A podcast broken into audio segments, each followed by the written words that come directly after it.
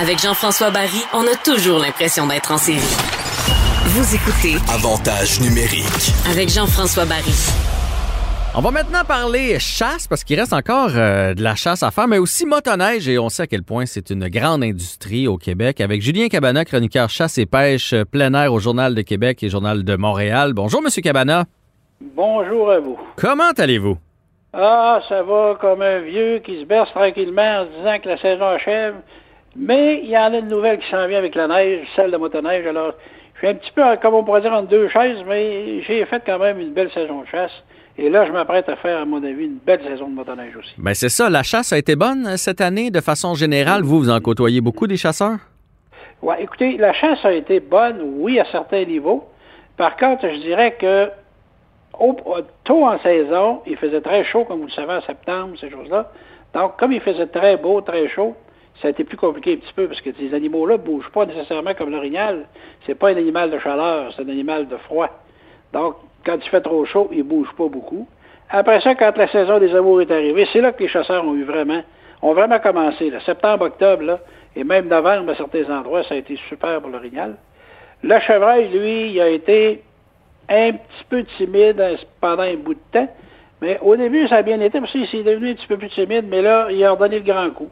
Donc, moi, je pense que oui, on a vécu au niveau des gros gibiers au Québec une belle saison de chasse. Puis là, il reste-tu la chasse au petit gibier? C'est encore ouvert, Oui. ça? Oui, c'est jusqu'au mois de mars prochain. Ça, ça dure euh, une partie de l'hiver, ces choses-là. Ça fait que c'est c'est la, moi, c'est la chasse que j'aime bien faire. hein. On s'en va, on se promène, on, on voit des lièvres, on voit des perdrix. C'est une chasse qui est simple, qui est facile. C'est moins, il y a moins, n'est-ce pas, le, le petit côté compétition macho qu'on a dans l'orignal. Mhm. Et Le chevreuil, vous savez, j'ai tué le plus gros, j'ai tué le plus gros. Moi, j'aime mieux faire le petit gibier pour ça. C'est une chasse que j'aime beaucoup. Et là, il y a des gens, oui, puis vous savez qu'il y a des gens qui la pratiquent de façon assidue, là, au début de l'hiver, comme ça. Janvier, février, mars, les gens vont tendre des collets à lièvre, ils vont aller à la chasse à perdrix. Vraiment, ça bouge beaucoup, là. Euh, je, je voulais, euh, vous, là, vous, vous chassez. Donc, à chaque année, j'imagine, vous tuez. Vous êtes un expert. Vous réussissez euh, votre, Ben, votre chasse. Cette année, j'ai été chanceux à l'Orignal. Au Chevreuil, euh, j'ai été chanceux à l'île d'Anticosti, quoique c'était très difficile cette année dans la période où je suis allé, mais moi, j'ai été chanceux. Mais c'est pas toujours évident. Vous savez, on a beau connaître ça. Tout, quand le gibier ne coopère pas, s'il bouge pas ou quoi que ce soit, s'il fait des grands vents, s'il y a beaucoup de pluie, euh, des choses comme ça, il y a beaucoup d'éléments naturels qu'on ne contrôle pas et qui influencent le comportement de l'animal. Mais comme présentement au Québec, on n'a jamais eu autant de population d'orignaux, de chevreuils. Il y en a beaucoup, beaucoup plus que même quand j'ai commencé dans le métier. Ah ouais, hein? Alors là, je me dis, c'est plus facile d'être chanceux, disons. En moyenne, les gens récoltent beaucoup plus d'orignaux et de chevreuils que, moi, je dirais peut-être euh, 20 ans en arrière.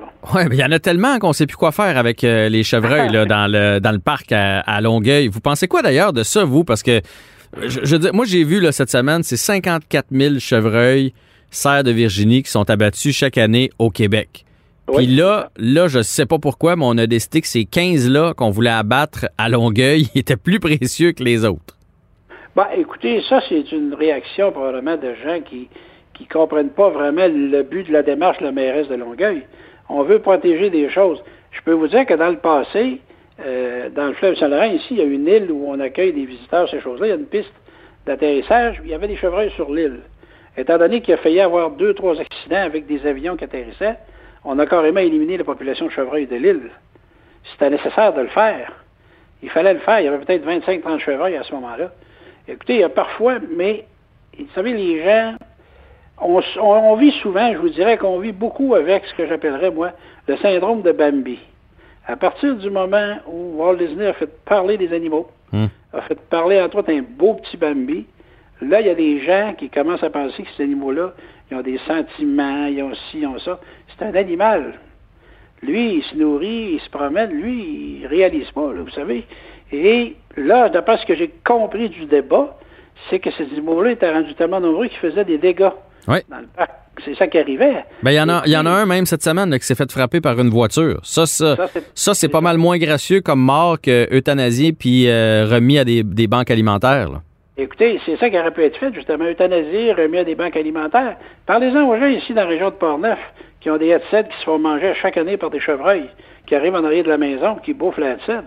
les fleurs, n'importe quoi. Les gens, le chevreuil, lui, il vit bien à côté de l'homme. C'est un, un, animal qui est nerveux, oui, mais il vit bien en compagnie de l'homme. Là, on l'a vu d'ailleurs. Puis je pense que là-bas, à Longueuil, on a créé une espèce de monstre avec euh, le projet de la mairesse, pauvre madame, qui a même eu des menaces. Ça, c'est, vous savez, euh, aller jusque-là, c'est grave, là.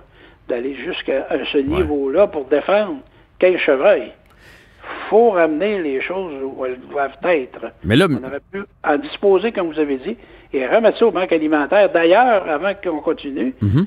il, existe, un, il existe un mouvement qui s'appelle chasseurs généreux. OK. Quand on récolte une bête à la chasse et on la met dans la boucherie, de nombreuses boucheries au Québec participent à ce programme-là, c'est que on redonne, comme moi, j'arrive, exemple, j'ai un orignal, OK?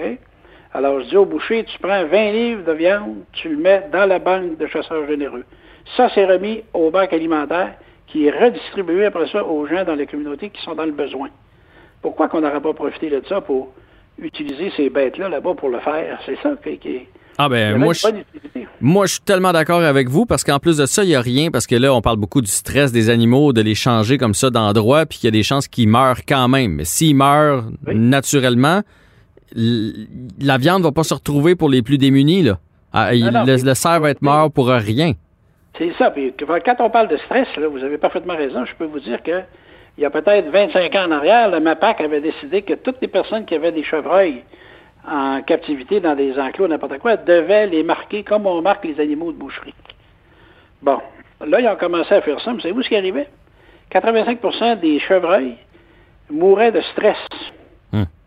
Parce que quand ils étaient pris là, dans l'enclos où ils les amenaient pour les marquer, tout ça, il y a des animaux qui tombaient là, raides morts, là, par le stress. Fait que vous avez parfaitement raison que là, j'ai bien confiance aux gens qui ont été engagés. Écoutez, je ne doute pas de leur professionnalisme, là, mais je leur souhaite bonne chance parce que c'est des animaux qui sont très stressés Ouais. et qui n'aiment pas la manipulation. Ouais, qui, Ça, peuvent, c'est sûr. qui peuvent faire des infarctus par eux, par eux autres mêmes euh, par Oh, stress. oui, oui, Puis c'est un, je trouve ça un peu hypocrite parce que dans le fond, on en mange toute de la viande, on est prêt à prendre les chevreuils, à les remettre dans la nature, puis si l'année prochaine les chasseurs les tuent, ça c'est correct. Mais si, Ben, écoutez, c'est ça. Puis il y a même une campagne qui se fait présentement par certains restaurateurs pour offrir du gibier sur les tables des restaurants de Québec, de Montréal, de partout au Québec. Fait qu'il faut croire que le gibier, c'est bon, alors, que voulez-vous? Moi, je trouve ça, je trouve qu'on aurait pu s'en servir à une, une très belle, on aurait pu avoir une très belle fin pour ces animaux-là. Mm. Et les rendre la fin plus noble, si on peut dire, en les redonnant dans des banques ou à des gens qui en ont besoin, parce qu'il y a des gens qui en ont besoin. Ouais. Monsieur Cabana, là, changeons de sujet, allons-y avec la motoneige parce que c'est, cette semaine, vous avez euh, signé un article dans le journal justement là-dessus sur qu'est-ce qu'on va avoir le droit de faire, pas le droit de faire. C'est ce qui m'a donné envie de vous jaser pour euh, mon émission Avantage numérique. Euh, est-ce que vous avez peur, ma, ma première question, avez-vous peur que la motoneige devienne un peu la moto et le bateau de cet été, c'est-à-dire que tout le monde se pitche là-dessus, euh, qu'on en manque, mais aussi, euh, je veux dire, ça va vite les motoneiges, puis qu'il y ait des accidents de motoneige, parce qu'il y a eu beaucoup de- d'accidents de, bateaux puis de noyades cet été. Écoutez, moi, je vais vous dire que je vous avoue franchement que oui, j'ai une crainte parce qu'il y a au moins un 15 à 20% de ce que j'appelle de nouveaux motoneigistes. C'est des gens qui ont acheté des motoneiges et qui n'ont peut-être pas la connaissance complète de comment ça se passe, comment faut rouler, comment faut se comporter avec une motoneige, tout ça, là. Fait qu'il y a des gens un peu qui vont partir dans l'inconnu avec ça. Vous savez, c'est pas parce qu'on s'achète une motoneige tous les deux et qu'on fait 100 mètres assis sur la motoneige, hop, on est motoneigiste, regardons ça, on est motoneigiste. Non, non, c'est pas comme ça, là. Vous savez, une motoneige, ça a des comportements prévisibles, d'autres imprévisibles. Si on prendre une bosse dans un sentier, si on arrive dans une courbe, il y a de la glace, qu'est-ce qu'on fait, là, pour contrôler la machine? C'est tout ça, là. Et comme les gens ne sont pas, pensent qu'il y a des gens qui ne sont pas conscients de ce que vous venez de dire, c'est que ça roule vite. Hmm. C'est très agréable, c'est grisant, vous savez. Assis sur une motoneige, un beau sentier bien droit, on pèse sur l'accélérateur, le pouce droit, là, devient facilement notre cerveau, là, quand on ne fait pas attention, là. Mais c'est ça, il faut que les gens, les gens n'auront peut-être pas la notion. Parce que c'est pas de l'accélérer souvent, c'est de l'arrêter et de la contrôler dans toutes les situations. La motoneige. Est-ce que vous pensez que ça prendrait un permis de conduire? Tu sais, un petit cours euh, aux au nouveaux Ben, euh, motoneigistes? Là, présentement, le permis de conduire, d'abord, il a toujours été obligatoire d'une certaine façon, parce qu'aussitôt Ah. qu'on veut traverser une route, ça prend un permis de conduire, parce que vous traversez vous Le vous permis de voiture, vous voulez dire? Oui, oui, le permis Ah, de conduire. OK. Non, mais moi, je parle un, un petit cours de pour savoir Ça comment euh, conduire ta motoneige. Normalement, les concessionnaires le font. les concessionnaires qui sont responsables, la majorité le sont. Puis écoutez, j'ai confiance aux gars. Et puis là, il s'en vient dans la loi des mesures, comme dans le cas de la location, on va être obligé de suivre un cours. Dans le cas du guidage, on va être obligé de suivre un cours. Là, présentement, il y a ce que j'appellerais, j'ai écrit là-dessus, ça va sortir dans le cahier le 5 décembre de motoneige dans le journal, c'est le guide du nouveau motoneigiste. La Fédération des clubs de motoneigistes du Québec a créé un guide qui va être disponible justement pour ça, pour aider les gens à comprendre comment ça fonctionne, euh, qu'est-ce qui se passe, euh, pas aller sur l'eau, pourquoi, les lois, les, tout ce qui tourne autour du monde de la motoneige. C'est ça que les nouveaux motoneigistes n'ont pas.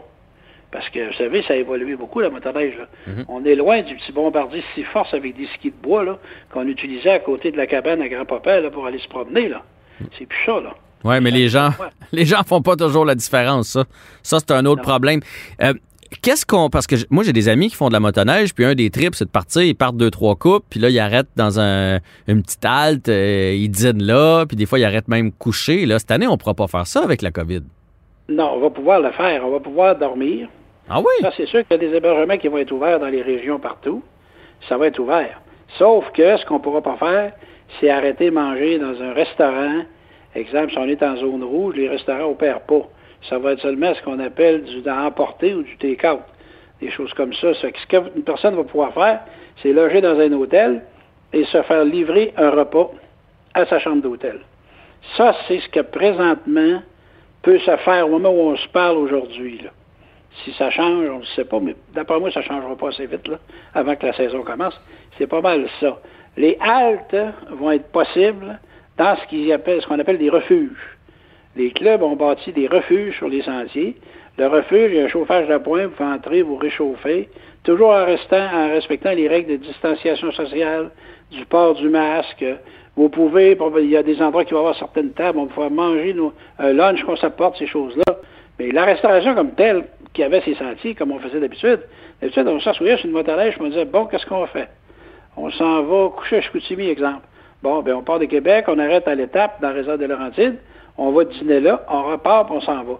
Ça, on ne pourra pas le faire parce que le restaurant, l'étape est fermée. Hmm. Par contre, il fait ce qu'on appelle le take-out, mais honnêtement, manger un morceau de poulet sur son banc de motoneige à moins 20, Moins le fun. Je pense pas que ça, je pense pas que ça va être, ça va plaire beaucoup. On a beau avoir les poignées chauffantes, il y a une limite, hein? ben, c'est ça. Fait que cette année, ce qu'il faut penser, c'est planifier ses randonnées pour être sûr, bien appeler, vérifier les hébergements disponibles, les restaurants qui font le take-out, ces choses-là, la restauration qui nous entoure, et toujours avoir avec soi de l'eau, des, des sandwichs, un petit lunch, une petite collation, parce qu'on ne pourra pas arrêter comme on faisait dans les autres années, un peu partout.